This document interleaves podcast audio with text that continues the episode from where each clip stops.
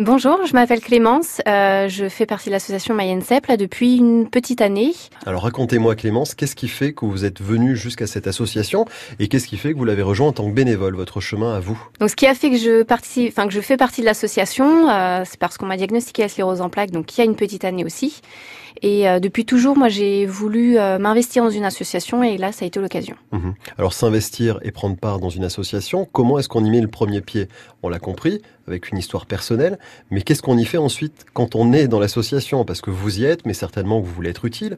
Donc, comment est-ce qu'on trouve sa place et qu'est-ce qu'on vous propose aussi dès que vous rentrez dans l'association? Euh, donc déjà faire connaître l'association, donc ça euh, c'est des idées de chacun. Mhm. Euh, voilà, il y a des choses qui nous passent par la tête et puis et puis au fur et à mesure dans le quotidien, on pense, voilà, on en parle à droite et à gauche, on fait des manifestations. Vous êtes dans une commune? Oui.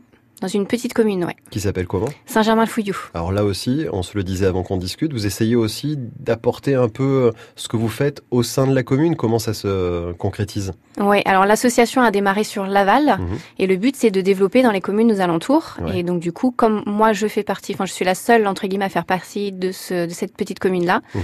euh, j'ai envie de, de, faire découvrir l'association à aux alentours, Saint-Germain, Andouillé, euh, Saint-Jean-sur-Mayenne, etc. Facile de faire connaître l'association, peut-être moins simple de faire connaître ce qu'est la sclérose en plaques encore aujourd'hui, en 2019. Pourtant, ça fait très longtemps qu'on en entend parler, mais est-ce qu'il y a encore besoin d'informations? Est-ce que c'est utile d'expliquer ce que c'est qui ça concerne, les conséquences et ce qu'on peut y faire aussi? Oui, la sclérose en plaques, c'est encore beaucoup d'inconnus. Euh, c'est une maladie aussi euh, généralement invisible. Mmh.